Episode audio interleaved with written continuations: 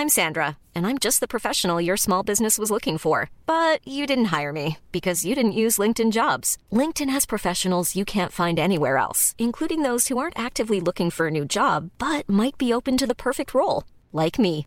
In a given month, over 70% of LinkedIn users don't visit other leading job sites. So if you're not looking on LinkedIn, you'll miss out on great candidates like Sandra. Start hiring professionals like a professional. Post your free job on linkedin.com/people slash people today.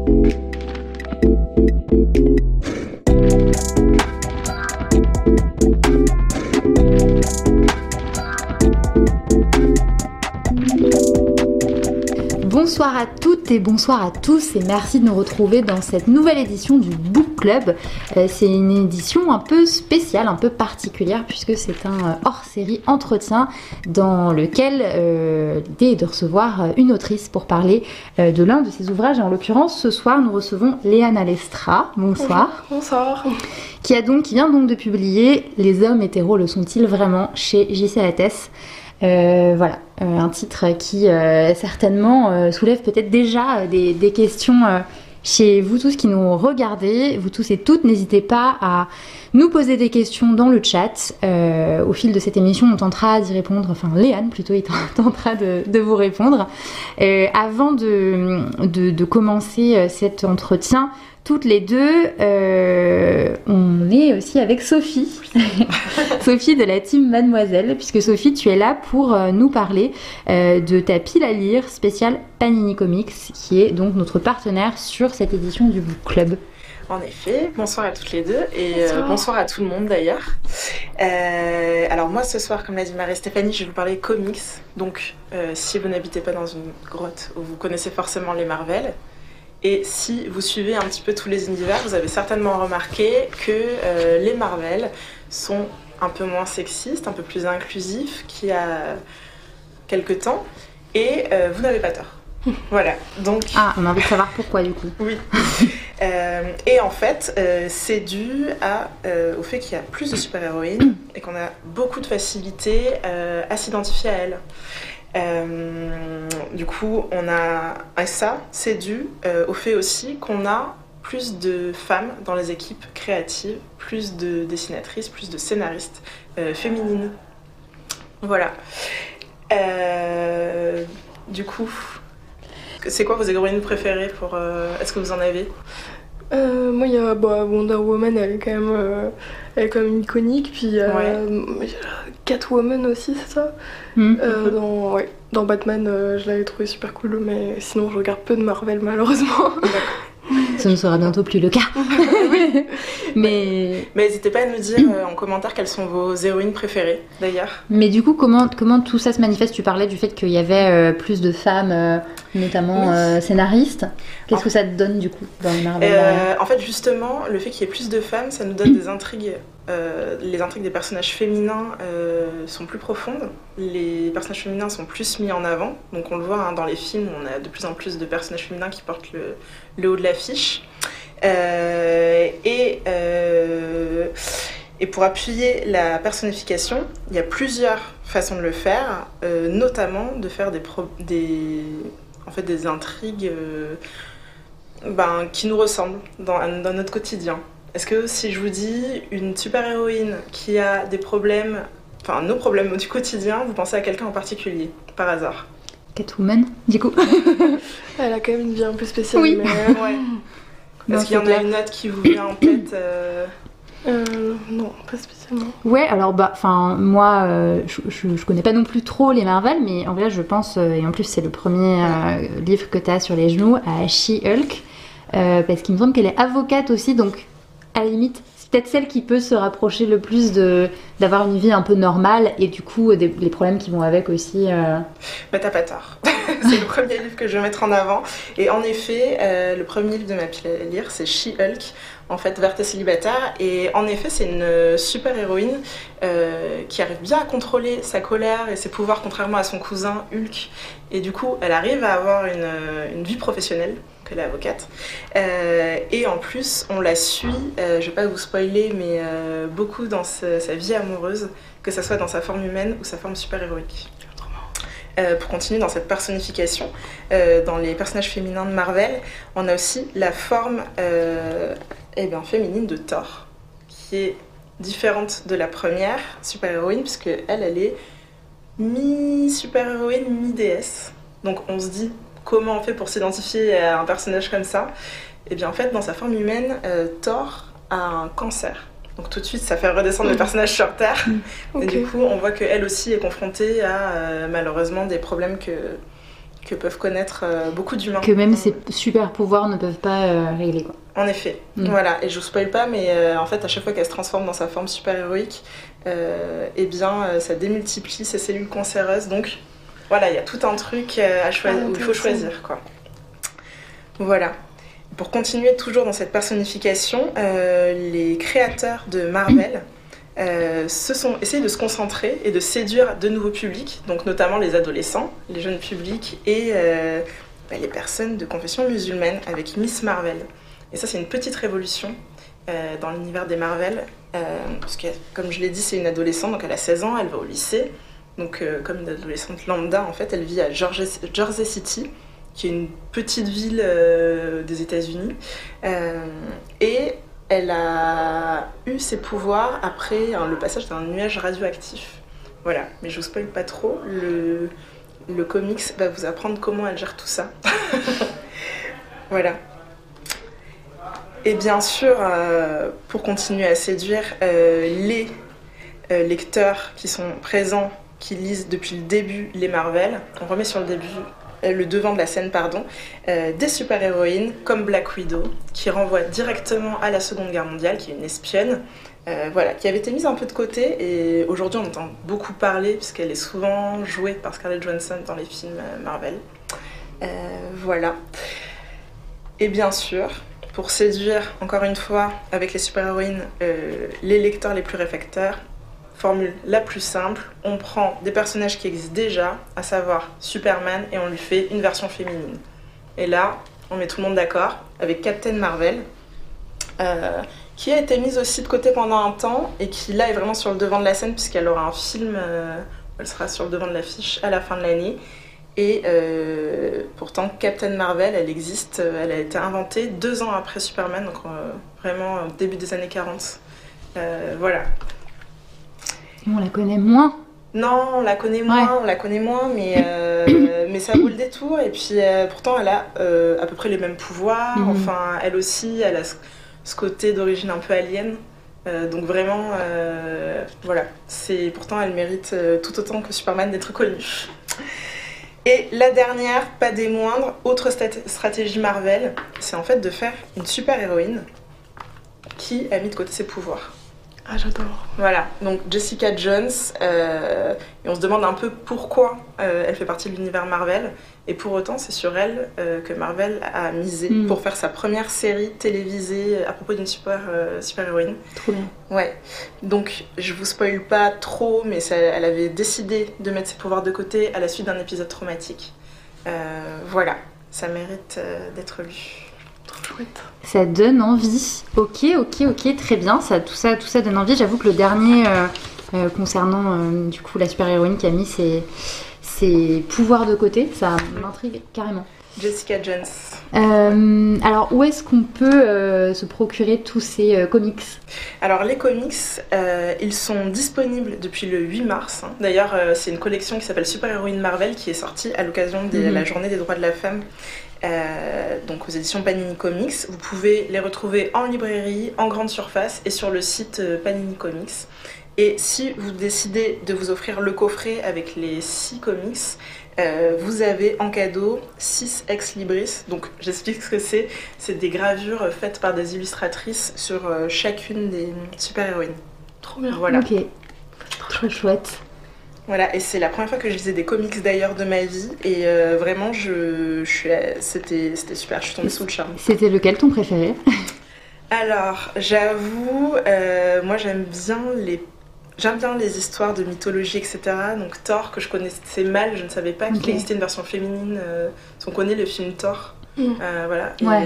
Et, et, du coup, c'était assez intéressant ce côté passe un peu avec les dieux, etc., mythologie euh, nordique. Mhm. Donc euh, voilà, ça sortait un peu de l'ordinaire, quoi. Trop cool. Il y en a un qui te donne envie. Bah, le Thor est le dernier aussi sur celle qui a oublié ses pouvoirs, enfin a mis de côté ses pouvoirs. Ouais, non mais tous on les revient en vrai. Mm. Trop cool. bah, moi, pareil, le dernier. Et en vrai, je pense que Black Widow aussi me tente bien.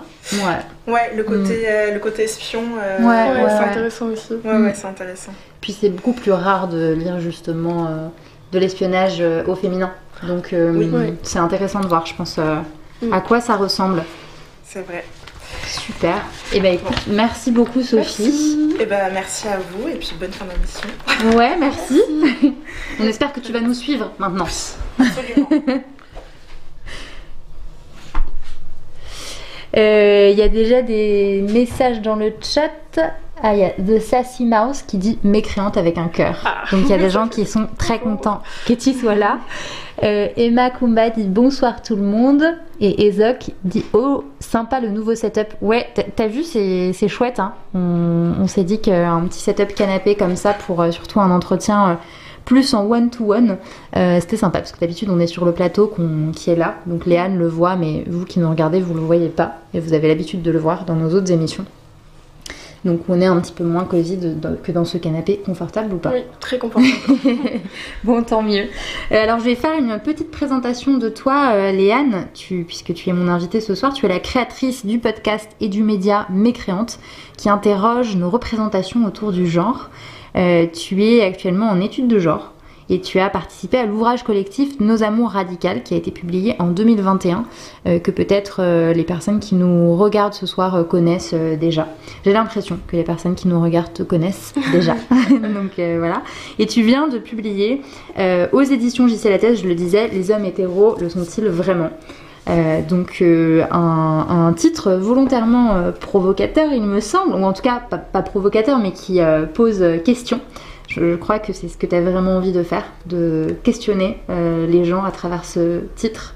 Bah oui, ce que je trouve intéressant dans ce titre, c'est que à lui seul, il est assez révélant parce qu'il y a un peu trois réactions. La première, ça peut être vraiment tout type de personne, mais qui peut être vraiment de la curiosité, et ça laisse personne en différence, ça c'est sûr, mais une certaine curiosité de ah oui, ça m'interpelle, pourquoi, intéressant. Mm. La deuxième, euh, alors là, euh, bravo, vous êtes positif à l'homophobie, si c'est votre réaction, ça va être euh, ah non, mais moi je ne suis pas gay, rien à voir, et donc là, voilà, il y, a, des hommes qui vont être tout de suite sur la défensive et qui vont avoir besoin de tout de suite se distinguer euh, des hommes gays. Donc ça, ça traduit quelque chose quand même de, l'homophobie euh, mm. qui reste dans nos sociétés. Et la troisième, ça va être m'imaginer euh, un titre Les lesbiennes le sont-elles vraiment? Et là, je suis en mode bon bah écoutez, ça existe déjà. Dans toutes les facs de France, il y a des milliers d'élèves chaque année qui apprennent par exemple la jeune homosexuelle de Freud qui dit que les lesbiennes par exemple ont un problème avec leur papa. Et mm. euh, les mm. thérapies de mm. conversion, ça fait que un an, quoi. Donc. ouais, ouais donc il y a quand même euh, déjà pas mal de choses sur ça pour qu'on ait envie de se poser la question. Euh, dans l'autre sens. Voilà, pour une nous, fois. les LGBT, on s'est posé la question toute notre vie d'être sûr que on aimait vraiment l'autre genre. Donc c'est bien un peu que tout le monde puisse se poser cette question. Alors, dites-nous si vous nous entendez bien dans le chat. Normalement, euh, normalement c'est bon. Euh, avant de rentrer dans le vif du sujet, euh, c'est vrai que personnellement, moi, j'ai découvert mes créantes d'abord via le compte Instagram que je vous recommande vraiment à vous qui nous qui nous regardez d'aller d'aller voir. C'est bon, on nous entend bien. Allez allez découvrir ce compte Instagram si vous ne le connaissez pas déjà, puisque c'est un compte sur lequel tu publies des, petites analyses courtes mais extrêmement fouillées sur plein de sujets. On peut trouver des, des, des idées reçues, des mythes ou encore des petites phrases qu'on entend régulièrement, comme euh, on peut plus rire, euh, pas tous les hommes, euh, ou séparer l'homme de l'artiste. Donc donc c'est vraiment très très instructif, c'est ton compte Instagram et il y a le podcast aussi dans lequel euh, tu poses des questions en allant à la rencontre de, d'expertes euh, euh, sur différents sujets comme est-il rationnel d'être féministe? Donc si ça vous tease pas assez pour aller voir ce podcast, pour aller écouter ce podcast, je sais pas ce qu'il vous faut, ou, ou tu tentes de répondre à la question dans la nature, le mal est-il dominant? C'est le, dernier des podcasts que j'ai écouté d'ailleurs, c'est pas le dernier pourtant, parce que c'est, un des premiers, c'est le premier même, et, et je l'avais jamais écouté. Donc et c'est vraiment vraiment très très instructif parce qu'on apprend par exemple que la nature est une construction humaine pour justifier les mécanismes de domination. Donc voilà, c'est vraiment passionnant. Je vous, recommande vivement d'aller euh, découvrir euh, tout ce que tout ce que tout ce que fait euh, Léane. C'est passionnant. on attendait du coup ton, ton premier essai que, tu as, que tu as écrit depuis un, un petit moment, il me semble, que tu as passé beaucoup de temps dessus. Trois ans, ouais. Trois ans, ouais, voilà, rien que ça.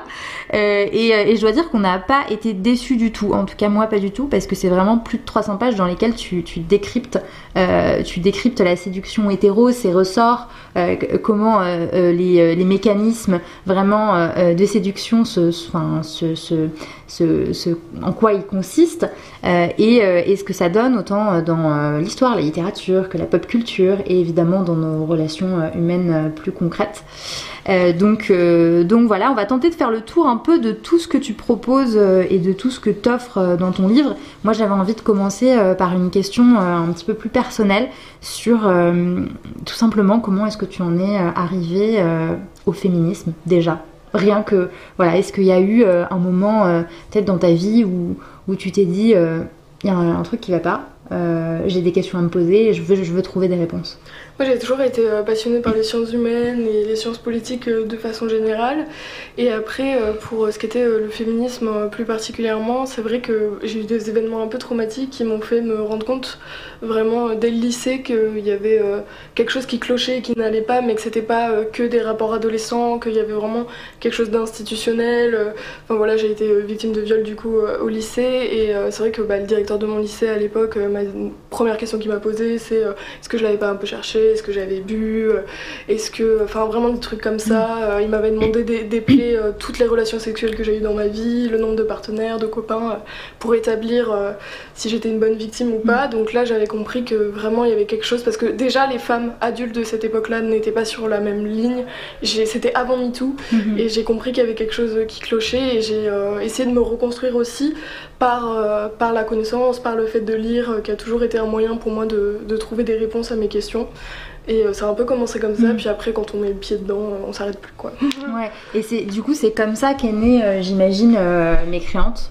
Enfin c'est comme ça, je veux dire c'est de tes réflexions que tu as eues à la suite de, de, de, cet événement traumatique que tu t'es dit, bah aussi peut-être partager ce que je ce que j'apprends. Oui, c'était vraiment partir des questions que j'entendais autour de moi et mm. de mes propres questions et d'avoir des réponses sur un temps long qui soit fouillé, qui soit détaillé, mais en même temps qui soit vulgarisé pour que pas besoin de faire des études de genre pour le mm. comprendre, mais en même temps voilà, d'aller vraiment dans le fond du raisonnement et de la question. Quoi. Mm-hmm.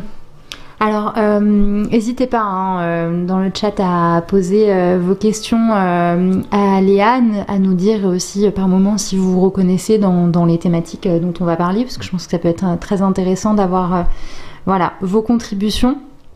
Euh, et je vois déjà Emma Kumba qui dit quelle violence, et effectivement, euh, en, réponse à, ton témoignage. Alors, pour euh, rentrer dans le, vif du sujet et parler de ton livre, puisque c'est ce qui nous réunit, on a parlé du titre, du coup, et de, ces, réactions qui, du coup, découlent de, la lecture du titre moi, je voulais savoir, voilà, pourquoi, euh, puisqu'il y a eu donc euh, le podcast, il y a ton compte Instagram, euh, à quel moment tu as eu envie d'écrire sur ce sujet? Pourquoi?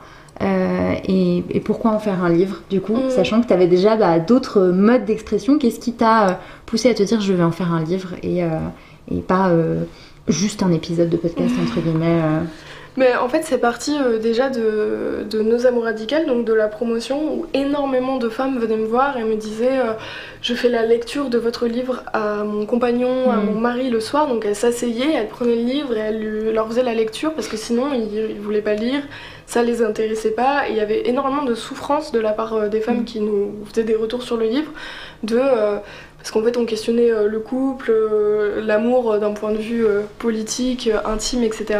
Et disait moi ça me passionne, c'est des choses que j'ai envie d'aborder avec mon partenaire, mais lui ça ne l'intéresse pas. Et ça revenait, ça revenait, et il me disait mais mm. comment faire, enfin beaucoup de femmes me disaient mais comment faire pour qu'il s'intéresse?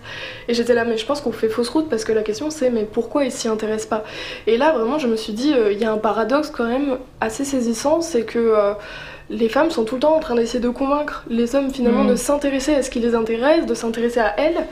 Euh, et, en fait, personne ne se demande pour. Enfin, des gens se sont demandé, mais peu de gens se demandent pourquoi ça ne les intéresse pas et comment expliquer qu'ils préfèrent tout le temps passer du temps entre hommes, mais qu'en même temps il y a de l'homophobie, mais qu'en même mm. temps ils doivent être. Euh, en relation euh, hétéro, etc. Et tous ces paradoxes, j'ai vraiment, au fur et à mesure que je creusais, je me suis rendu compte qu'ils avaient été très peu théorisés, analysés, etc. Et qu'il y avait vraiment un, vide.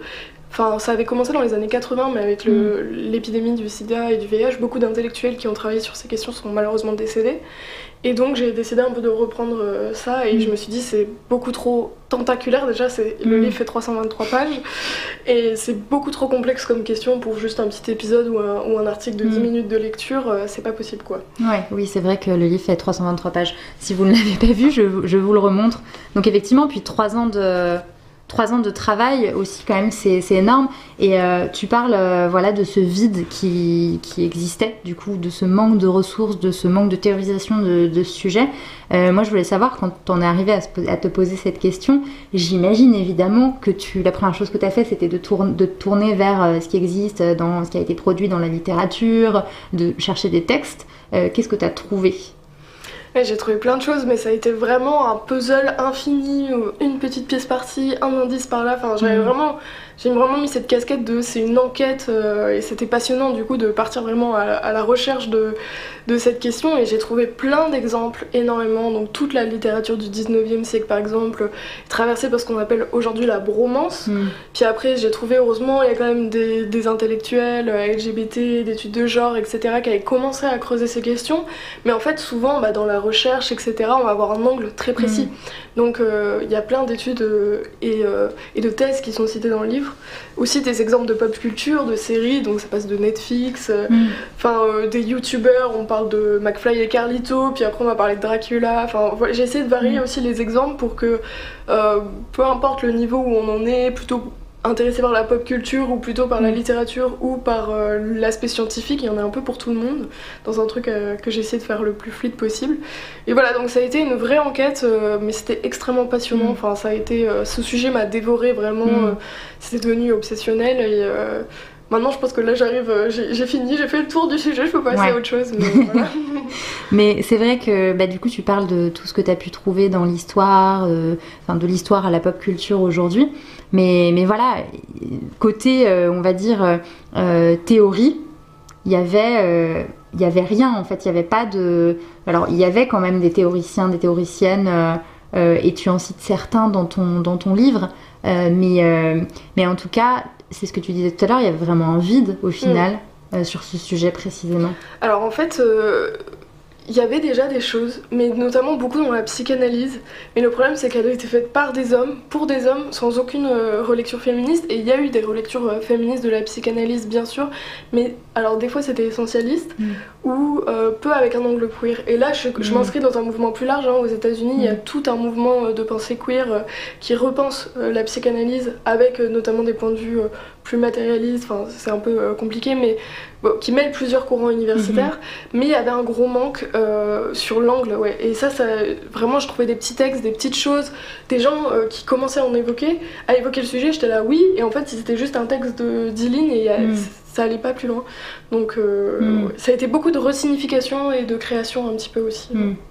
Et alors justement, enfin, est-ce que tu peux nous, nous, raconter comment tu t'y es prise un peu euh, pour, euh, pour, écrire, euh, pour écrire le livre? Parce que je crois que tu as fait vraiment beaucoup, beaucoup d'entretiens sur ces trois années. Mm. Qui est-ce que tu es allé interroger? Comment tu as choisi les personnes que tu interrogeais alors je voulais que tout le monde soit interrogé dans le livre, donc c'est pour ça qu'il y a des témoignages d'hommes trans, de femmes trans, de meufs bi, lesbiennes, hétéros, cis, des hommes cis, des hommes bi, des hommes gays, des personnes non binaires, enfin vraiment il y a... En fait c'est parce que comme l'homme et l'hégémonie, hmm. tout le monde se construit par rapport à cette norme-là. Du coup, chaque regard est intéressant pour avoir un, panoramique. Euh, et, du coup, bah, la première année, en fait, j'ai fait que des recherches. J'ai lu tout, tout, tout, tout, tout ce qu'il y avait sur les masculinités, tout ce qui avait été écrit de près ou de loin. La deuxième année, j'ai fait beaucoup d'entretiens, donc euh, euh, dès que je croisais des gens en soirée, par exemple, des fois ça partait en entretien informel, ça me permettait un peu de mixer. Euh, donc pour ça, il y a par exemple mm. un mec pizzaiolo que j'ai rencontré en soirée avec qui j'ai fait un entretien. Il y a, enfin voilà, j'ai essayé de, de, de brasser. Et, et, et, puis il y a aussi, des fois je faisais des appels en story, ça, ça m'a aidé. Mm. En disant tel profil que, j'ai recher- que je recherche particulièrement. Mhm. Et souvent ça répondait, donc ça c'est vrai que c'était un appui euh, Mhm. Assez considérable d'avoir une communauté derrière qui même pouvait dire moi je, je connais quelqu'un qui me... Et donc ça c'était euh, très précieux. Oui, il y a vraiment euh, une cinquantaine d'entretiens. euh, Mhm. Bon, pas jamais restitués tel quel, mais j'avais vraiment Ouais. envie que ça parte aussi du, du quotidien, de ce, de, de, de ce que vivent les gens pour pas être dans la Mhm. pure théorie un peu déconnectée du réel quoi. Hmm. Oui, mais du coup, je comprends mieux quand tu dis que ça t'a euh, vraiment bouffé, enfin bouffé, que ça t'a envahi pendant ces trois années. Si tu pensais même en soirée avec les gens que tu rencontrais, euh, Ouais. ça a dû. euh, ouais. Il il y, a, il y a une question de, de Sassy Mouse.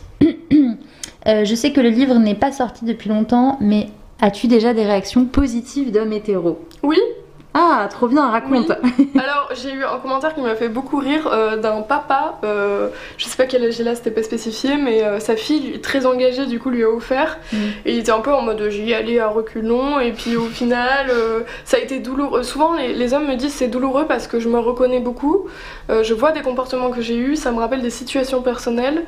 Mais ça les laisse pas indifférents et en fait euh, oui j'ai eu vraiment mais des retours euh, d'hommes qui m'ont dit ça m'a bouleversé, ça a changé Mm. ma vie. Enfin vraiment je m'attendais pas à, à autant euh, de, Mm. de retours positifs. Tous les hommes qui l'ont lu et qui sont venus me le dire en tout cas ont aimé quoi. Trop bien. Mais c'est super. Bah, c'est vrai que, enfin, en le lisant en tant que femme, euh, on ne peut que beaucoup se reconnaître. Mm. Surtout que tu mets aussi euh, de toi dans ce livre, puisqu'il y y a des récits personnels, de situations que tu as vécues, justement. Donc, je pense qu'en tant que femme, on peut se reconnaître. Ce qui est dingue, c'est que des hommes réussissent à se reconnaître dans euh, ces comportements, justement, euh, euh, bah, de domination qui peuvent être décrits par moments. Parce que je pense qu'à partir du moment où tu te reconnais, c'est que tu reconnais bah, aussi ce schéma euh, de domination. Donc que tu euh, acceptes de dire, bah ok, je- j'ai été euh, Mm. dominant, euh, comment j'en sors? C'est un peu le début de, Mm. de comment j'en sors, Complètement. j'ai l'impression, en Ouais. tout cas. Bah oui c'est bien. hein. Euh, alors, de Sassy Mouse dit trop bien et merci pour la réponse. Avec plaisir. Euh, c'est vrai qu'au tout début de ton livre, tu cites, euh, tu cites Despentes. Je voulais juste. Virginie Despentes, je voulais juste relire euh, euh, ce que tu. Ce que que, quel passage t'as cité. Euh, donc, c'est le début du livre, c'est un moment justement où tu parles de toi, où tu nous confies quand même quelque chose de, très très personnel. Et à la fin donc, de ce passage, tu écris Quelques années plus tard, quand je découvre les mots de Virginie Despentes dans King Kong Theory, ils résonnent dans ma chair. Les hommes aiment les hommes.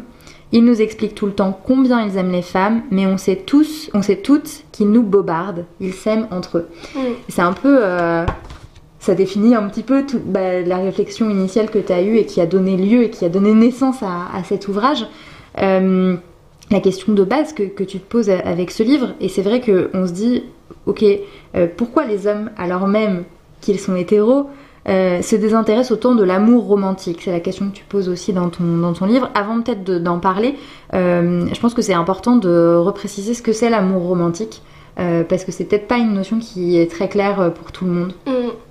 Alors l'amour romantique, c'est une forme de sentiment qu'on a nommé romantique parce qu'elle évolue dans un cadre occidental qui a à peu près deux siècles et demi. Euh, donc c'est euh, tout l'imaginaire, euh, princesse et chevalier, mais c'est aussi voilà aujourd'hui ce qu'on appelle l'amour romantique en études de genre, c'est les relations conjugales ou les relations entre deux individus qui ont une commune connotation euh, amoureuse euh, dans le sens où on l'entend aujourd'hui parce que je définis euh, pour Mm. moi il y a l'amour et puis il y a l'amour familial, amical, romantique et en fait c'est autant de formes d'amour qui sont aussi Mhm. précieuses les unes que les autres et en fait notre société a tendance à hiérarchiser depuis très récemment l'amour romantique comme étant Mm. l'amour suprême. C'est hyper intéressant ce que tu dis justement depuis très récemment. Je pense que la, plupart euh, des gens se posent même pas la question en fait euh, de l'importance qu'on, enfin la place qu'on donne euh, du coup à l'amour romantique dans nos vies, qui est une place primordiale, très haute. C'est être en couple, c'est se marier. Enfin si on est vraiment dans le schéma très traditionnel. Et toi là en fait tu nous dis bah non ça existe pas depuis si longtemps que ça. Mm. Mais ça veut pas dire que les gens ne sont pas tombés amoureux euh, avant euh, la création de l'amour mm. romantique, qui est vraiment une invention euh, sociale de la bourgeoisie qui a remplacé du coup la noblesse dans l'ancien régime pour se distinguer et dire nous on a une, forme de valeur, une vie plus sophistiquée, etc. Donc on peut dominer. Et, et, donc en fait les gens pouvaient tomber amoureux avant, mais avant ce qui était le plus important dans la société c'était l'amour divin, donc euh, le hmm. fait euh, de se porter son attention vers Dieu, etc. Euh, et, après, pour les hommes, c'était la camaraderie et l'amour viril hmm. qui était vraiment central. Mais en fait, on se mariait économiquement par devoir, c'était une transaction économique, et puis, puis des fois, il pouvait naître bien sûr de la tendresse, hmm. etc. Mais c'était pas quelque chose qui faisait qu'on était validé socialement, en fait. Oui, c'est vrai qu'en plus, enfin, à à, certaines époques, il y avait cette question de dot, euh, de, on, faisait euh, voilà, des, des, mariages, des alliances économiques, comme tu disais, entre deux familles, parfois même euh, les personnes ne se rencontraient pas avant, euh, avant de se marier.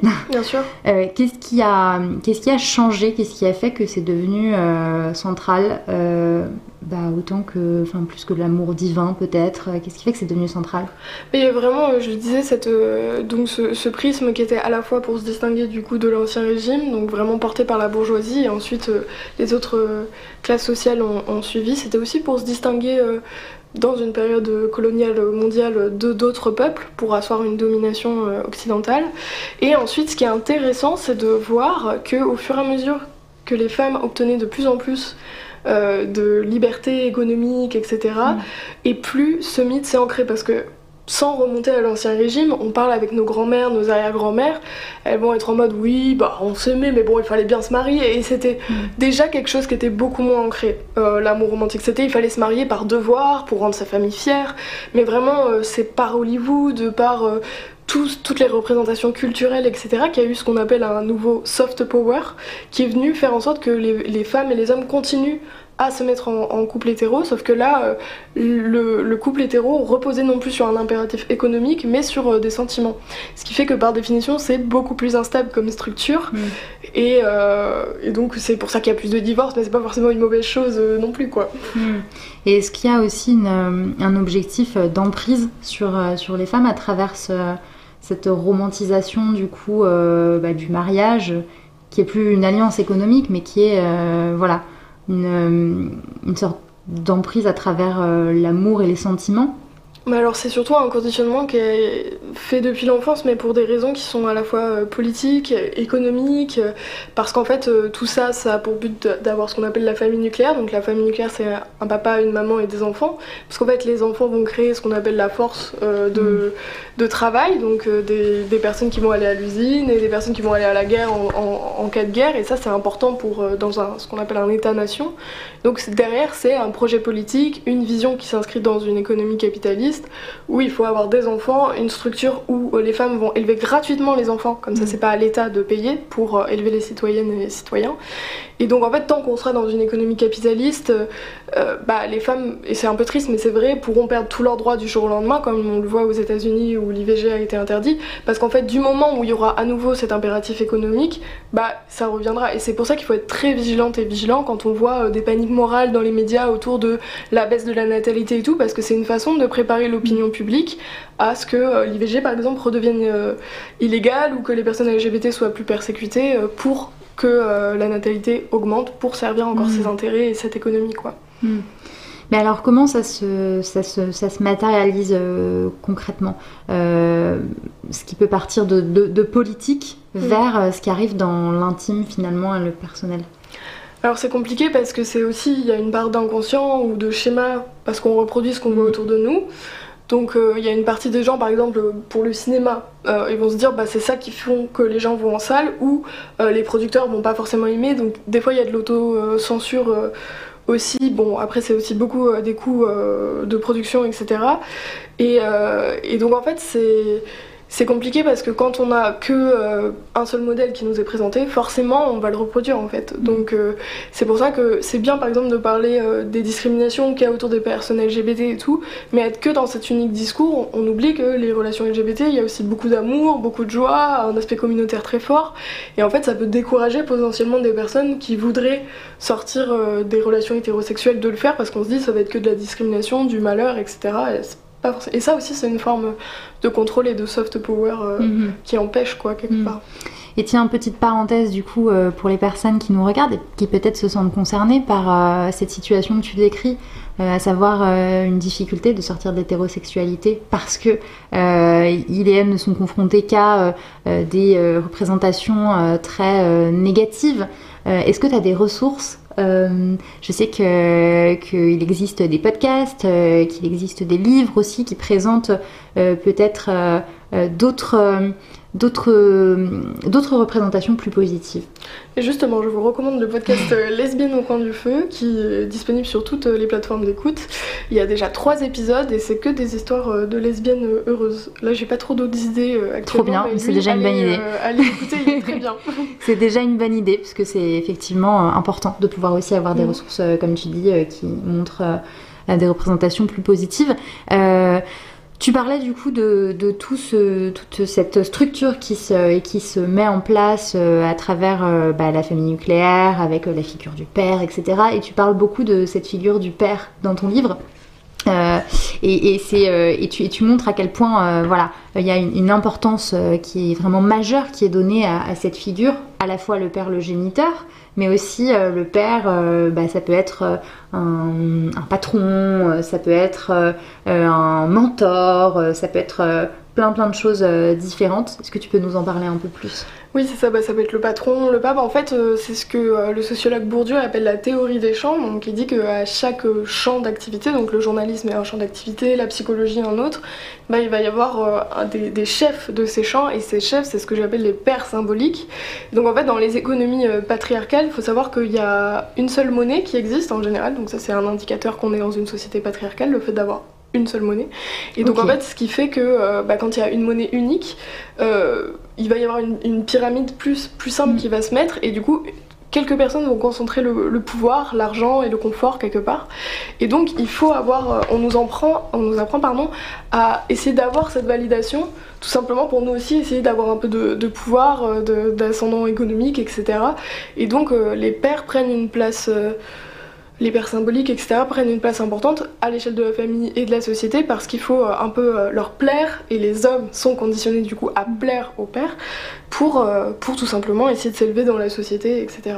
Hmm. Et ça, ça remonte à très longtemps et on voit que ça perdure et que c'est de plus en plus puisqu'aujourd'hui les milliardaires sont de plus en plus riches, etc. Hmm. Donc, Alors, c'est vrai que Gwyn nous dit mince, j'ai raté le début. Bienvenue Gwyn Donc on est avec euh, Léane euh, Alestra, euh, autrice de Les hommes hétéros le sont-ils vraiment? Donc bienvenue si tu nous rejoins. alors c'est vrai que du coup tout ça et, notamment le titre de ton livre Les hommes hétéros le sont-ils vraiment amène à se poser la question ok et tu le dis dans ton livre d'ailleurs on ne naît pas hétéro on le devient. Euh, est-ce que tu peux nous, expliquer un peu comment, euh, bah, tu en as déjà euh, beaucoup parlé, mais comment ce, construit social se met en place euh, de, de, de, faire de l'hétérosexualité vraiment la norme Moi, ce que j'aime bien pour, euh, pour, comme comparaison, pour que les gens comprennent euh, facilement, je trouve que c'est de comparer avec la nourriture. Donc, c'est-à-dire que, bah, par exemple, en France, on va apprendre à aimer le camembert et on va être plus, on va développer un palais plus sensible au camembert. en Inde, par exemple, on va manger des mets qui sont plus épicés et nous, on va là-bas, on trouve ça hyper dur à manger et eux voient pas le problème. Et en fait, c'est pareil avec d'autres formes de désir donc euh, les désirs romantiques et sexuels. C'est-à-dire qu'il y aura toujours des gens en France qui n'aiment pas le camembert. Ça sert à rien de se creuser un milliard d'années la question de pourquoi ils aiment pas le camembert, mais une majorité va l'aimer mm. parce qu'ils sont conditionnés à l'aimer. et il y aura toujours des dissidents. Et en fait, ce qui est intéressant, c'est que, alors, c'est toujours un peu touchy, mais il y a eu des estimations qui ont été faites par les historiens, notamment sur la Grèce antique euh, mhm. et euh, romaine, aux périodes où c'était valorisé d'avoir des relations, euh, d'être ouvertement bi, mais ces mots n'existaient même pas, ça mhm. n'avait même pas de sens en fait, d'être bi ou homosexuel, parce qu'en fait c'était plus méprisé de s'enticher des femmes ou de leur trouver un quelconque intérêt, puisque c'était des êtres considérés comme inférieurs. Et, et donc là, on voit qu'il y avait à peu près quand même 10% d'hommes qui restaient hétéros.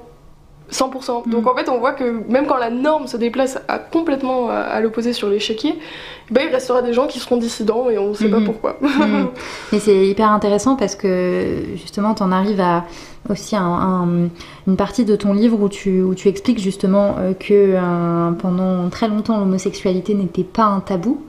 Euh, et là, de la même manière, j'ai envie de dire, dans quelles circonstances est-ce que c'est devenu, c'est devenu tabou?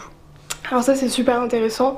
En fait, euh, c'est chrétien déjà, il hein. faut, faut, vraiment resituer parce qu'il y a énormément de, de civilisations où euh, l'homosexualité n'était pas euh, tabou jusqu'à les dernières vagues de colonisation, notamment aujourd'hui dans la moitié des pays où l'homosexualité est interdite. c'est parce qu'en fait la couronne britannique qui était il n'y a pas très longtemps, et c'est la couronne britannique qui a imposé des règles euh, homophobe, comme d'ailleurs euh, le crime d'honneur est une invention française euh, de Napoléon, mais bon voilà, ça c'est un autre mm. sujet. Et concernant du coup, j'ai oublié le la question, pardon. sur dans quelles circonstances du coup l'homosexualité est, ah devenue tabou alors, alors que, bah, comme tu le disais, pas le cas Oui, alors euh, juste pour repréciser, euh, il y avait des civilisations et des époques où il y avait quand même un rapport de domination où l'homme viril pénétrait du coup euh, des garçons plus jeunes, donc là c'était de la pédocriminalité, etc. Ou, ou, au Moyen Âge c'était de l'amour platonique parce qu'en fait toute forme de sexualité était condamnée, pas que entre hommes, et sauf si ça avait des fins de reproduction. Euh, et, du coup, c'est devenu euh, vraiment tabou à cause de Saint Augustin, du coup, qui euh, est un, philosophe majeur, et théologien majeur mm. du christianisme. Et donc, ce monsieur était fou amoureux de son meilleur ami. Enfin, moi, du moins, je, le dis clairement. Les historiens sont peut-être un peu plus tatillons, mais bon, quand on voit les lettres qu'il écrit, ma moitié a disparu, mon cœur n'a plus aucun sens. Enfin, bon, mm. voilà. du coup, il est mort et ça a été un traumatisme horrible pour lui. Et donc à partir de là, il s'est converti euh, au christianisme. Il n'était pas du tout croyant avant. Et euh, il avait aussi un autre problème, c'est qu'il était extrêmement misogyne et il disait euh, que les femmes méritaient d'être inférieures parce que avec le lait qui coulait de leur sein, genre en fait qu'elles avaient, qu'elles ne contrôlaient pas leur corps avec les règles, etc. Et donc c'était ce côté liquide des femmes qui méritaient qu'on les domine. Sauf qu'en fait il y avait quelque chose qui ne marchait pas dans son dans son truc, c'était de dire dire mais euh, du coup, pourquoi l'érection? Parce que ça, il le contrôlait pas. Et donc lui, il était très triste d'aller au bain avec les hommes et de pas comprendre pourquoi euh, il avait des érections. Vraiment, c'était un, mhm. gros traumatisme pour lui. Et donc il s'est dit, on va trouver un truc, euh, on va partir sur le péché d'Adam et d'Ève. Et donc c'est lui qui a vraiment, c'était juste un truc qui était raconté comme ça, mais personne ne le prenait au sérieux, personne ne croyait à ça avant Saint Augustin. Et donc lui est venu et a dit, si si, c'est un vrai truc, c'est le, péché d'Adam et Ève et rester dans l'humanité. Mhm. Et donc comment il, s'inscrit dans Ève, ça va être son péché à elle, ça va être qu'elle est tout le temps dans la séduction et qu'elle doit être soumise à son mari et qu'elle doit enfanter dans la douleur. Donc ça c'était le péché mm. d'Ève et euh, il se traduisait comme ça, c'était sa punition terrestre quoi. Et euh, le péché d'Adam, donc des hommes, c'était de ne pas contrôler ses érections. I'm Sandra and I'm just the professional your small business was looking for, but you didn't hire me because you didn't use LinkedIn Jobs. LinkedIn has professionals you can't find anywhere else, including those who aren't actively looking for a new job but might be open to the perfect role, like me. In a given month, over 70% of LinkedIn users don't visit other leading job sites. So if you're not looking on LinkedIn, you'll miss out on great candidates like Sandra. Start hiring professionals like a professional. Post your free job on linkedin.com/people today. Euh, et, donc il y a tout un truc comme ça. Et donc en fait, à partir de là, et sur les siècles qui viennent, le fait de séduire autrui devient féminin et devient la trace du péché d'Ève. Hmm. Et donc les hommes qui séduisent d'autres hommes deviennent des Èves un petit peu et donc deviennent des femmes et donc c'est là en fait parce qu'en fait l'homophobie c'est du des pécheurs du coup exactement et c'est du sexisme en fait l'homophobie hmm. vraiment et c'est pour ça que les hommes se distinguent des femmes et se distinguent des homosexuels pour asseoir une domination hmm. sur les deux groupes j'ai l'impression qu'il y a beaucoup de choses qui se disent dans ce que tu racontes là, Mm. sur, euh, bah, sur l'homophobie Mm. et sur euh, les rapports hommes-femmes finalement. Mm. Euh, Il y a des questions encore euh, de Gwinaman. Euh, ah, super intéressant. Ça m'amène à poser la question c'est quoi un homme hétéro C'est quoi l'hétérosexualité? Ouais, bah, Est-ce que tu as une réponse?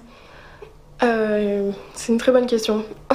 Je sais que j'y réponds dans le livre, mais là. Eh ben alors, il faut lire le livre. Voilà. Euh, non, mais oui, euh, bah après, l'hétérosexualité, c'est quand même aujourd'hui dans le sens qu'on l'entend. Donc, ah oui, ça c'est intéressant, on peut revenir dessus, mais en fait, à la base, l'hétérosexualité. Un homme hétéro, à la base, c'était autant une maladie qu'un homme homosexuel. Genre Mhm. quand ça a été créé comme terme.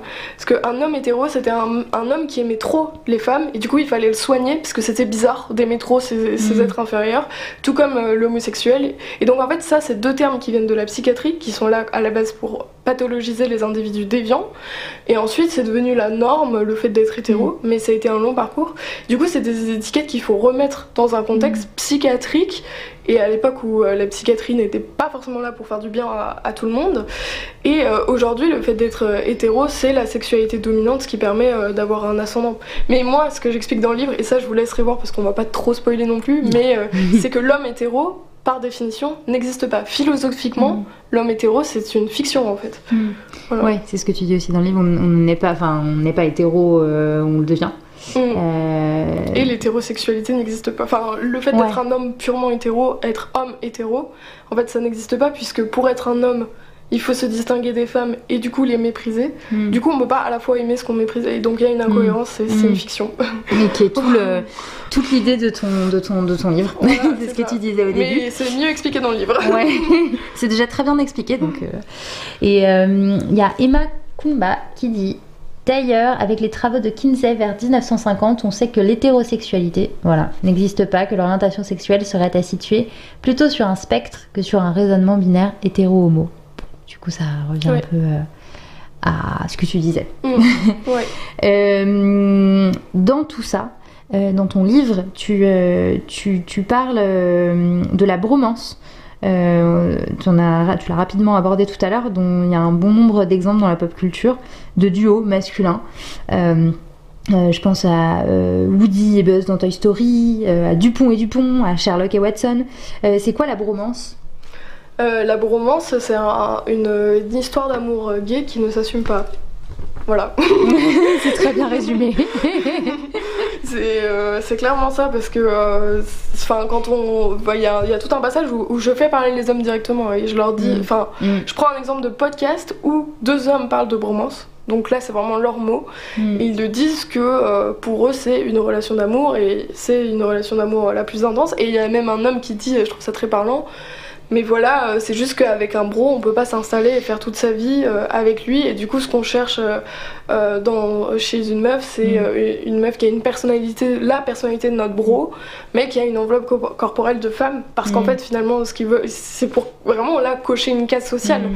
Parce qu'en fait, s'ils le pouvaient, ils, ils vivraient. euh, avec leur bro, mais il faudrait quelqu'un qui les aide à faire le ménage et la cuisine. C'est aussi ça qu'ils rendent en compte. Ouais. En Ouais, fait, c'est c'est ouais, c'est un peu chercher une seconde mère, quoi, en Ouais, quelque ça. sorte. c'est ça. Mais et alors, et tu dis aussi que c'est euh, une figure qui est vraiment euh, très forte chez les ados. Ouais. Euh, pourquoi particulièrement chez les ados? C'est le moment en fait- on se cherche.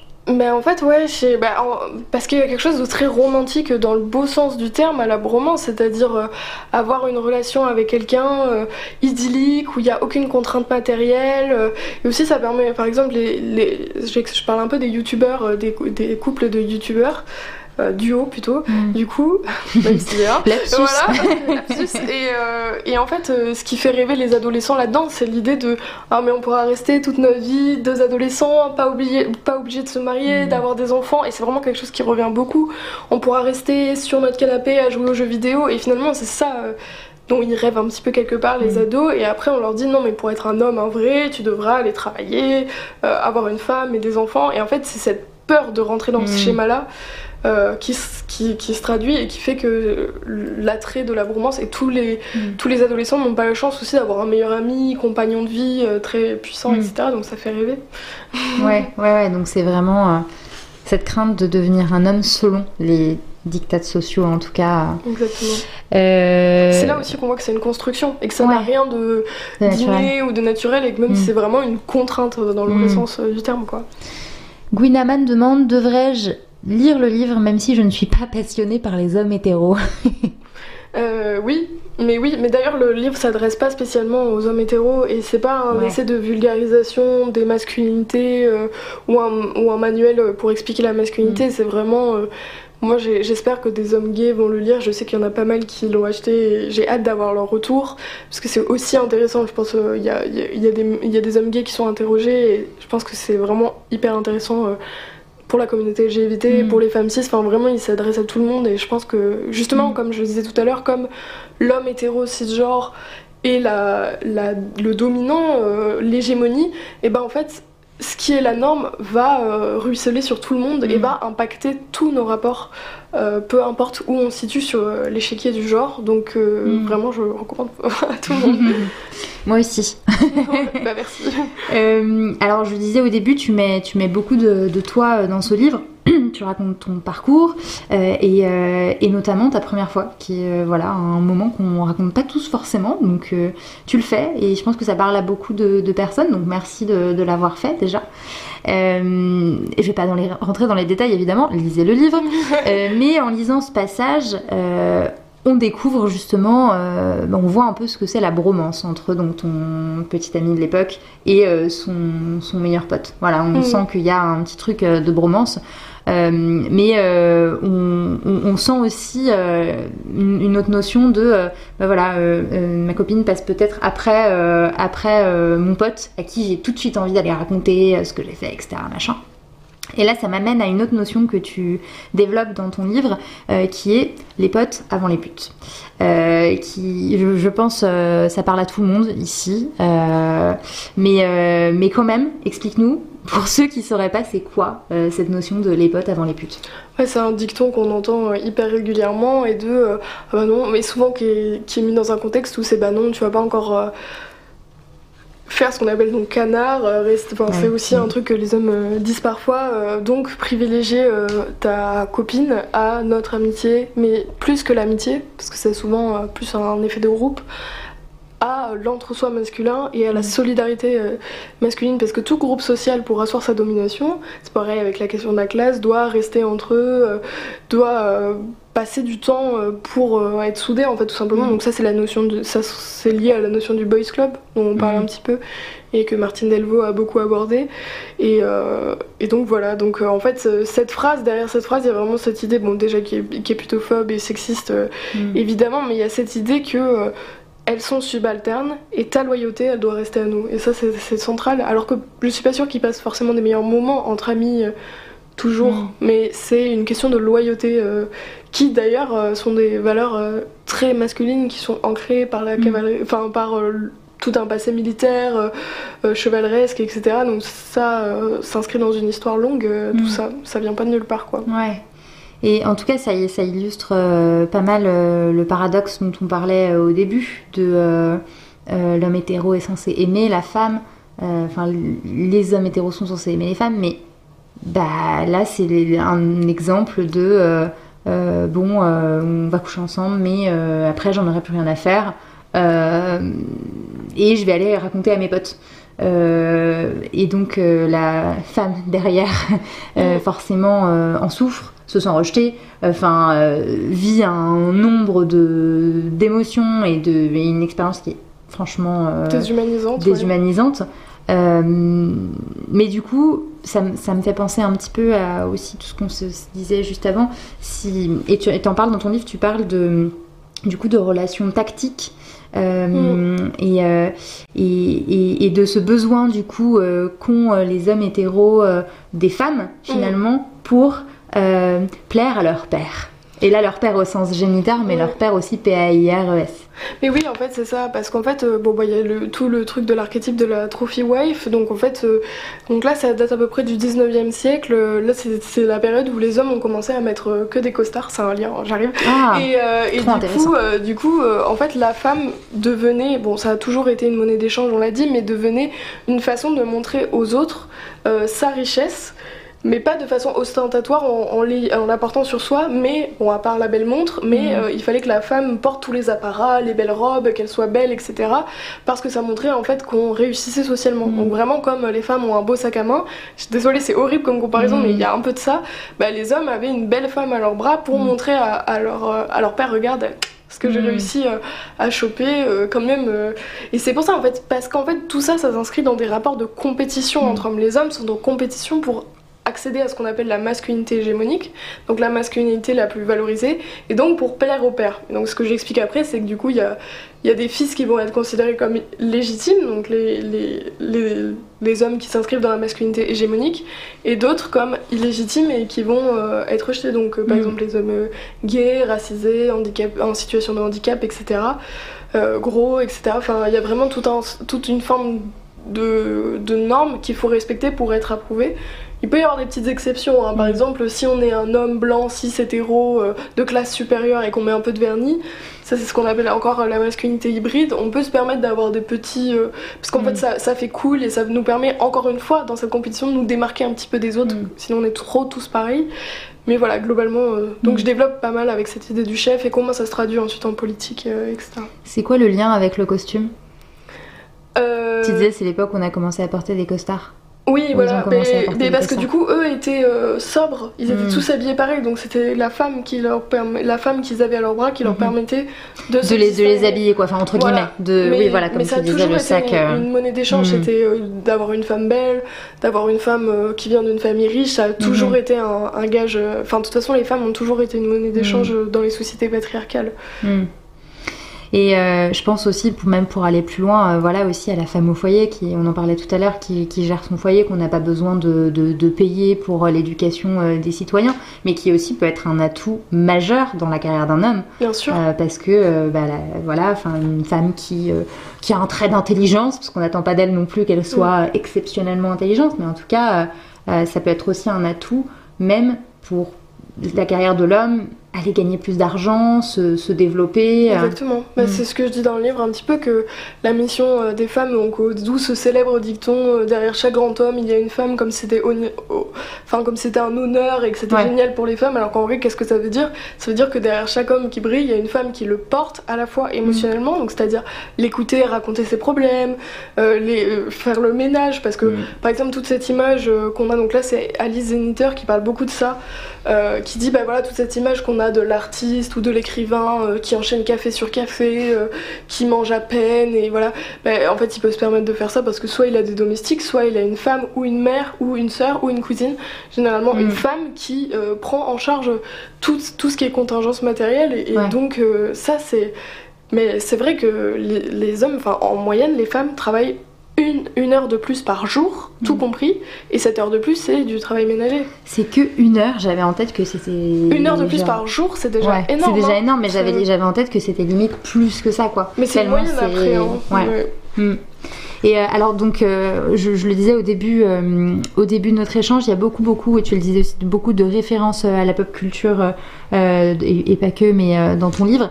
Et tu consacres notamment un long passage à Frédéric Becbédé, euh, d'ailleurs, il y a une petite anecdote dessus que j'ai vue sur, euh, sur une de tes stories, je crois, euh, sur ton compte Insta. Trop drôle, en lien avec Frédéric Bébé. Je sais pas si tu veux nous la raconter. Oui, ben alors je sais pas si la date de sortie du livre est repoussée, mais en tout cas, dans quelques semaines, il va sortir un livre qui s'appelle donc qui est de l'autofiction, euh, chronique d'un homme hétérosexuel légèrement dépassé, sachant qu'il y a tout un chapitre dans le livre Les hommes hétéros le sont-ils vraiment qui, qui, concerne un des personnages phares de Frédéric Becbédé, où euh, j'explique en gros c'est euh, sur le film, donc j'ai choisi exprès le film 3 L'amour dure 3 ans.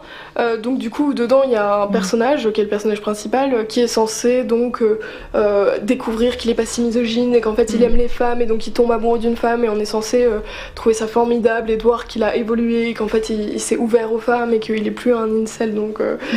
euh, et, en fait, sauf que quand on regarde le nombre de répliques qu'a la femme dans le film, elle parle peut-être deux fois pour dire deux phrases, mais en fait il s'écoute parler tout le long du film, Mm. ce personnage, et il ne lui adresse, enfin, il se- elle ne parle jamais. Mm. Et en fait, ce qu'il ce aime, c'est la projection de son désir, de ce qu'il projette sur elle. Donc en fait, ce qu'il aime, c'est la projection d'un désir qu'il a lui-même créé. Donc finalement, ce qu'il aime, c'est surtout lui-même. Mm. Et, euh, et donc, euh, est-ce qu'on peut dire qu'on est euh, attiré par l'autre, puisque c'est quand même la racine de hétéro, Mm. quand en fait, la seule chose qu'on aime, parce qu'en fait, on voit un moment dans une scène du film qui joue euh, qu'en fait, elle, elle, elle se soustrait à, à son désir, elle ne vient pas à un rendez-vous qu'il lui a fixé, et du coup, il rentre chez lui, et on est censé trouver ça attendrissant dans le film, et il jette des fléchettes sur sa tête, du- sur une photo, hein, de sa tête, pardon. et, euh, et donc là, le, le spectateur est censé s'apitoyer, etc. Et donc, c'est marrant parce qu'on voit que dès qu'elle se soustrait pas à ce qu'il attend Mm. d'elle, ça passe dans la violence. Là, la violence symbolique sur une photo, mais c'est quand même violent. Ouais. Donc, euh, et on est censé trouver euh, ça excusable et euh, légitime, puisqu'elle n'a pas obéi, en Mm. fait, quelque part. Mm. Et attendrissant, alors qu'effectivement. Oui, c'est violent, en fait. Enfin, Ouais. N'hésitez pas dans le chat à poser vos questions à Léane ou à partager vos réflexions, les réflexions que, que nos échanges vous inspirent. Euh, on passe de la pop culture au- à la mythologie, puisque euh, tout ça, euh, et notamment cette analyse de- du personnage de Oscar, il s'appelle, je crois, Oui, il s'appelle Oscar. dans L'amour dure 3 ans, t'amène dans ta réflexion au mythe du Pygmalion. Ouais.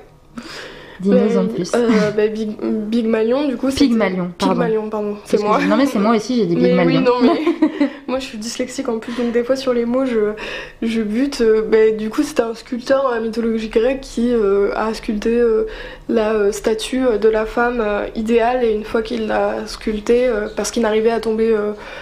euh, pas amoureux du coup parce que ça n'existait pas à l'époque, ça c'est des mauvaises relectures, Mm. mais à être euh, à trouver une femme pour épouse qui lui convienne. Du coup, il l'a il l'a sculptée sur mesure et ensuite il a demandé euh, du coup aux, déesses et aux dieux euh, de la rendre vivante euh, pour pouvoir l'avoir à ses côtés. Donc ça montre bien que là encore une fois la femme était une abomination, comme disait Aristote, pour lui, et du coup, il fallait créer quelque chose qui soit directement de sa projection, de son désir. Et, ça, c'est un travers que beaucoup d'hommes ont, de vouloir façonner les femmes euh, à leur désir. Et on rappelle qu'en France, un quart des hommes, euh, encore aujourd'hui, euh, exigent exercer un droit de tenue et de contrôle sur, le- sur les tenues que portent leurs De conjoints. tenue, de vêtements? Un, un homme sur quatre, et y compris les jeunes hommes. Mais non. Si, si, c'est les études de 2022 qui viennent juste de sortir euh, il y a deux mois. Ok, Donc, et voilà. donc un, un homme sur quatre assume de dire euh, je veux tu ne sors pas contrôler. si, euh, si tu as mis une jupe comme ça, tu ne sors pas si tu as mis un décolleté comme ça, ouais. Un homme sur quatre. ouf, quoi. Donc on est pile dans ce que tu décris euh, avec euh, du, du Pygmalion. C'est pas possible, je veux dire Pygma- Pygmalion, je sais pas pourquoi. Euh, tu fais aussi référence euh, à Dracula dans ton livre, euh, qui est un exemple assez représentatif euh, et incontournable pour illustrer cette ambivalence euh, que tu décris des relations masculines. Pourquoi Enfin, quel lien du coup Parce que sur le coup, ça semble pas évident quand on connaît Dracula euh, et quand on l'a justement. euh, euh, quand on a consommé Dracula euh, en tant qu'œil un peu naïf, qu'est-ce qui, dans Dracula, était intéressant?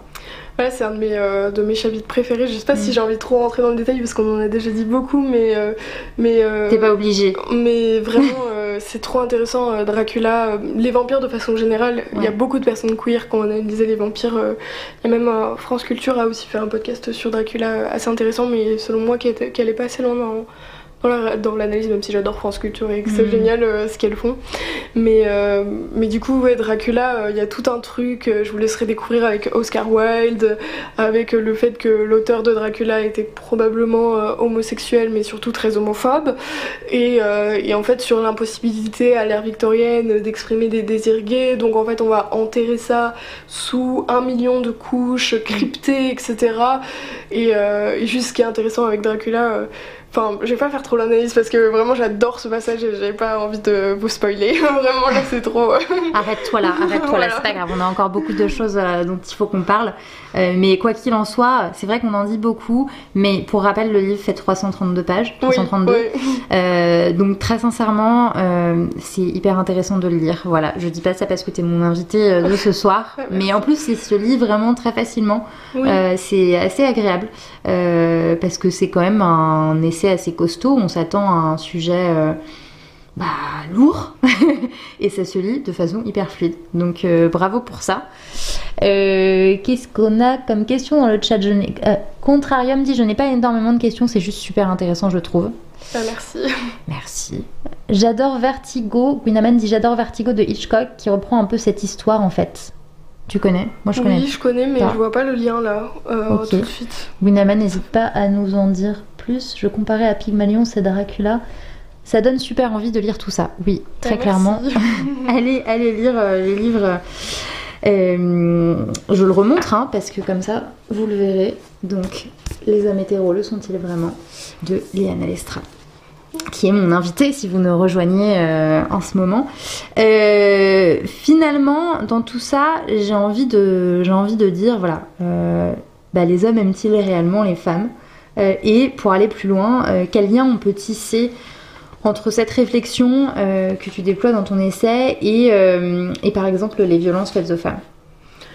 Oui, alors euh, du coup, bah, la thèse euh, principale du livre, ça reste quand même comment expliquer que les hommes soient à la fois euh, sexistes, euh, homophobes et amants des femmes.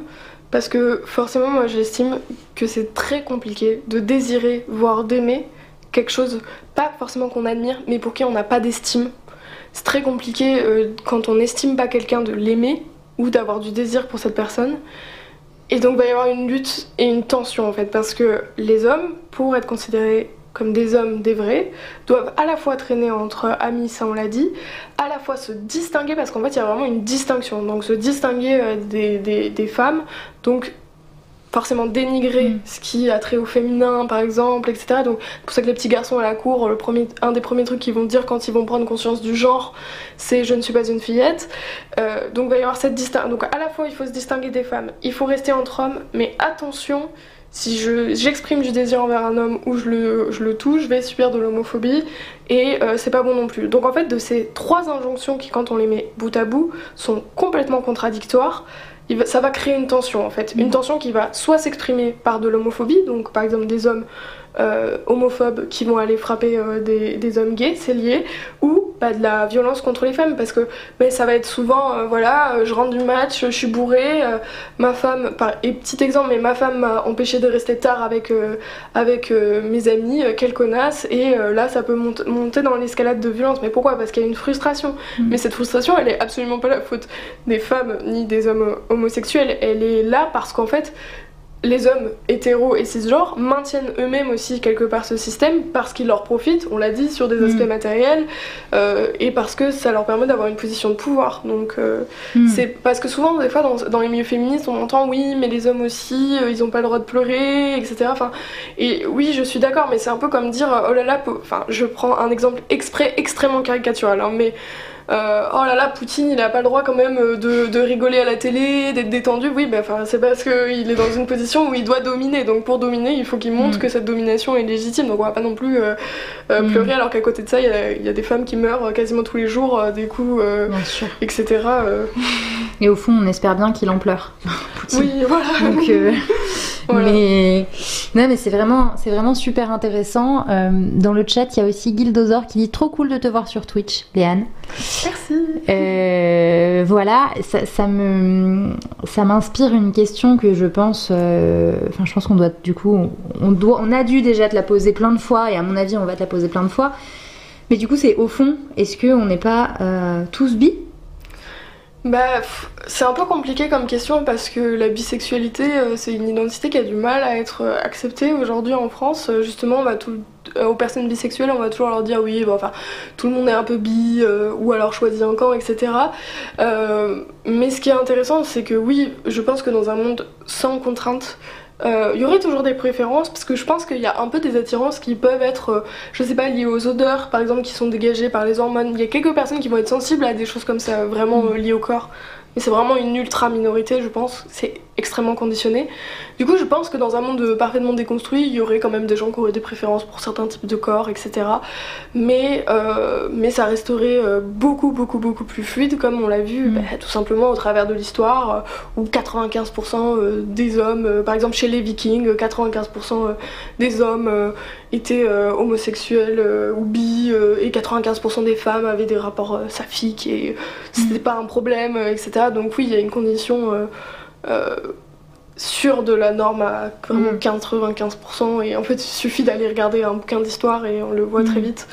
Donc euh, c'est euh, c'est sûr et certain. Mais aujourd'hui les personnes bisexuelles ont, ont une identité qui mérite d'être visibilisée, légitimée et parce qu'elles sont bi et qu'elles l'assument parce que je trouve que aussi la bisexualité a un pouvoir euh, de revendication et de contestation qui est très intéressant et très fort parce qu'en fait on va avoir euh, un discours psychiatrique très euh, il y aurait euh, donc ça c'est Michel Foucault un philosophe très connu qui va dire bah, qu'en fait on va essayer de dire il y a les hétéros d'un côté et les homosexuels de l'autre pour séparer les corps sains des corps euh, mauvais euh, etc euh, à soigner entre guillemets donc il y a tout un discours comme ça euh, hyper homophobe et hyper pathologisant et en fait les personnes bi on peut mettre le bazar là-dedans en disant Mhm. bah, en fait non c'est beaucoup plus compliqué que ça et il n'y a pas d'un côté des corps impurs et de l'autre côté des corps purs Ouais. qu'on pourrait trier et du coup ça ça crée aussi beaucoup de panique morale et j'en parle aussi dans le livre justement c'est comment les personnes bi font que c'est plus difficile de trier encore une fois les bons sujets des mauvais et, et voilà Mhm. C'est super intéressant.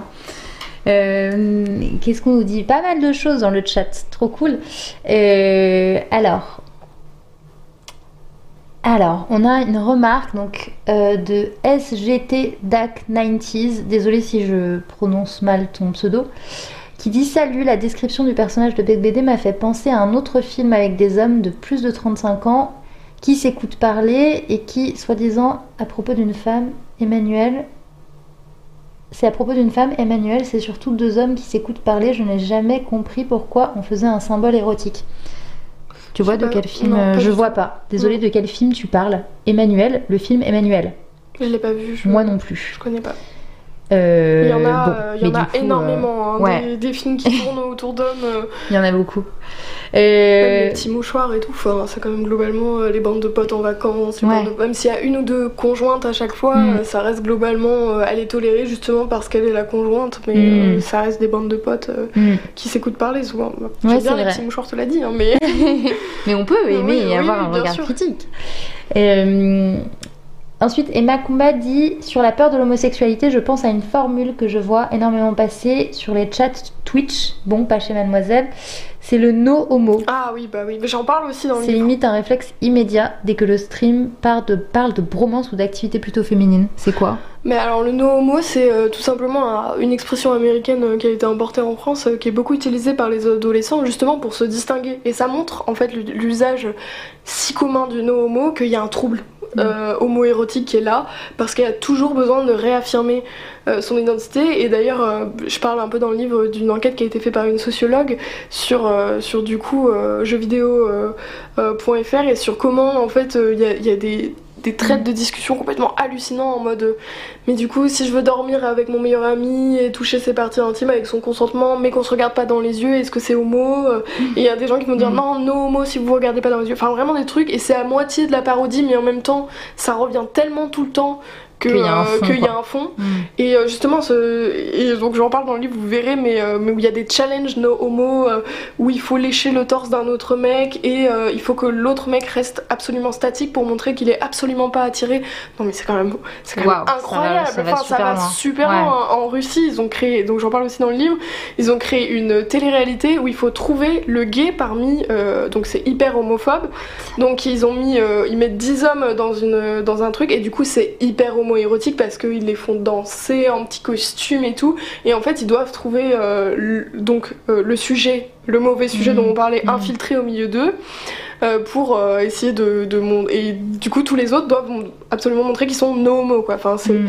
complètement euh, C'est délirant. c'est délire. Mais en fait, ça, délirant. ça montre jusqu'où ça va dans l'absurdité Ouais. parce que cette tension, elle est tellement prégnante que ça devient complètement Mm. absurde à la fin.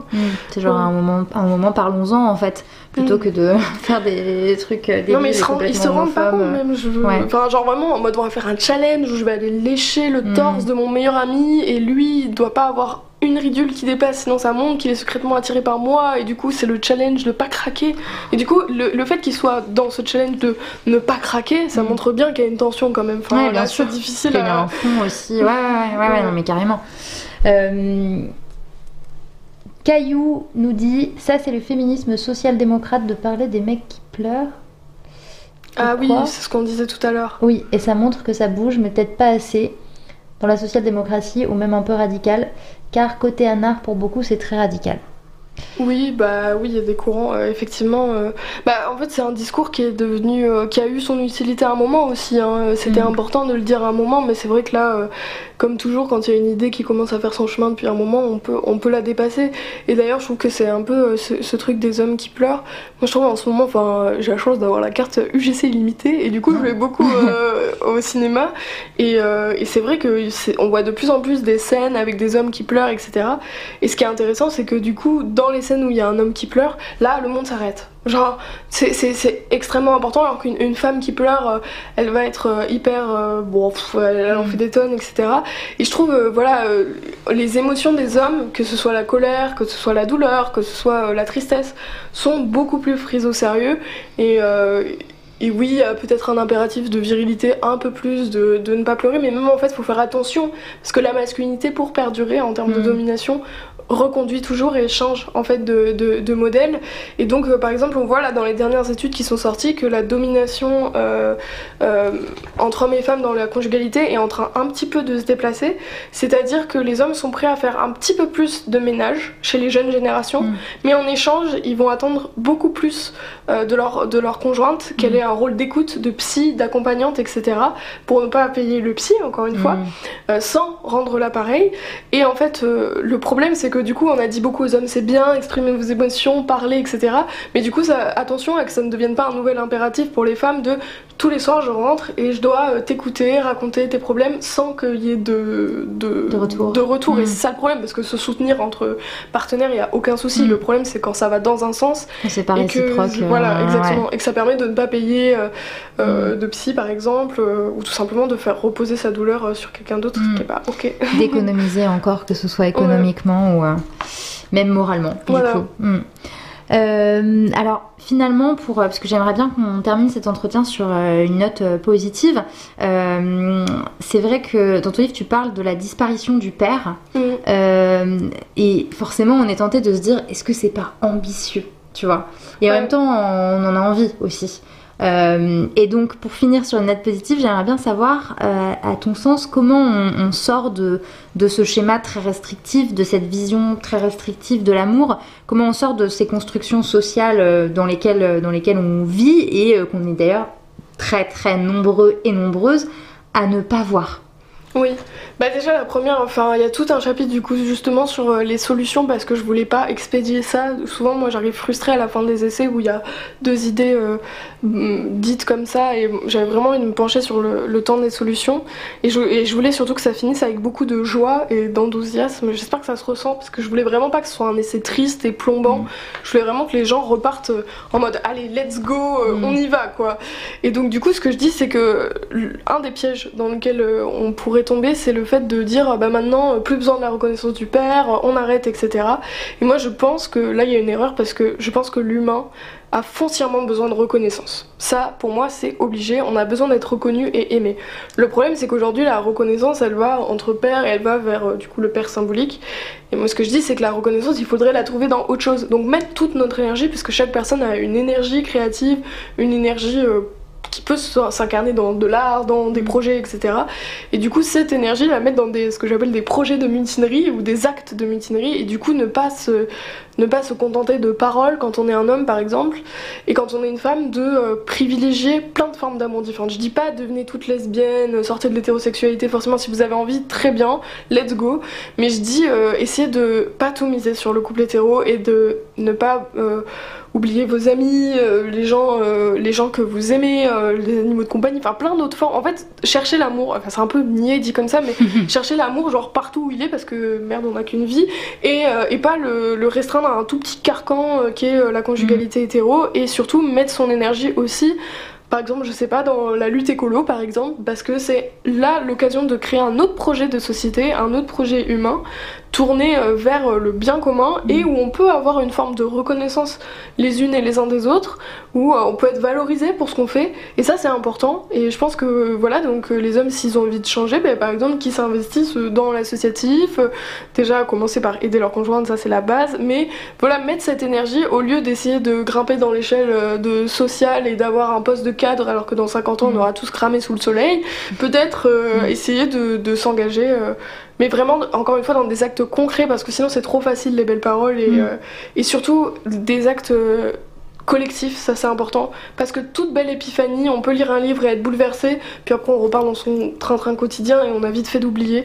Alors que si on se met dans mm. un syndicat, dans une association, dans un projet de théâtre, je ne sais quoi, euh, là c'est collectif, donc on va pas lâcher, on va le faire aussi pour mm. les autres et avoir une reconnaissance collective. Donc voilà le mot de la fin. c'est super intéressant, franchement merci beaucoup et d'ailleurs on te remercie beaucoup dans le chat euh, euh, DAC90 dit très intéressant, merci beaucoup, ça te donne une note d'espoir, oui.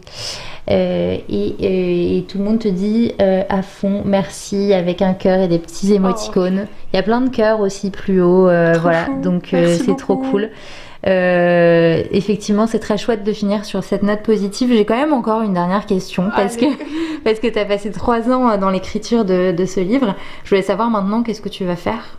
Bah déjà, je vais m'occuper de, de, le faire voyager parce que j'ai vraiment envie. Euh, enfin, je le laisserai pas tomber. Je veux vraiment le mettre entre les mains d'un maximum de personnes parce que je pense que c'est un sujet vraiment fondamental pour repenser. Enfin, je dis ça, ça fait un peu prétentieux, mais je veux dire, c'est vraiment un, axe qui, pour moi, est nécessaire pour repenser la société de demain. Et c'est un axe qui est trop souvent oublié, notamment à gauche parce que voilà, bah, on a tous des biais de, de, de race, de genre, etc. je pense que c'est vraiment ultra important de, de penser l'hétérosexualité comme une structure sociale et politique. Donc déjà, je vais tout faire pour le faire vivre. J'aimerais euh, qu'il dure et qu'il s'inscrive dans le long terme. Et après, je sais pas, faut que je finisse mon master parce que j'ai validé tous mes cours, mais en fait, il me manque mon, mon, mémoire parce que du coup, j'ai pas pu le rendre en même temps que la fin d'écriture mm. du livre, ça faisait beaucoup. Et après, on verra. Je suis aussi euh, maintenant journaliste à Manifesto 21 et j'adore l'équipe, ça se passe super bien. Et euh, voilà, on essaie de travailler à l'avenir euh, de mes créantes pour qu'on garde des formats peut-être un peu plus ambitieux, pourquoi mm. pas des formats vidéo studio, mais il faut débloquer de l'argent. Bref, ça c'est un peu une exclue, rien n'est fait. Euh, vraiment, vous en... Trop bien. Mm, mais, euh, mais voilà, on essaie de. En tout cas, ce, que, ce qui me passionne, c'est d'apprendre et de transmettre. Mm. Donc euh, je pense qu'on continuera là-dedans, peu importe la forme que ça prend, quoi. Bah écoute, c'est extrêmement bien fait, apprendre et transmettre, parce que tu le fais vraiment à merveille bah, dans merci ce beaucoup. livre, mais vraiment méga passionnant. Lisez-le, achetez-le, partagez-le, offrez-le. les amis le sont-ils vraiment? Les Lestra euh, que vous pouvez du coup retrouver aussi euh, dans le podcast et sur la page Instagram et aussi il y a un site internet euh, de et un blog Mediapart où il y a plus d'articles encore, des trucs qui sont voilà, pas sur Insta. donc allez lire. Euh, dit comment tu fais pour écrire un livre et un mémoire. C'est vrai que c'est assez impressionnant quand même. C'est assez impressionnant. Donc bravo encore, merci beaucoup à toi pour ce partage. Merci à toi pour l'invitation. Avec plaisir. Et si vous n'avez pas euh, eu euh, la possibilité d'écouter ou de regarder cette émission en direct, sachez qu'elle sera disponible en replay sur YouTube et aussi en podcast très bientôt. Et, puis on se retrouve euh, très bientôt pour, pour une nouvelle édition du Book Club. Merci Léane, à bientôt. Au revoir tout le monde. Merci encore pour l'invitation.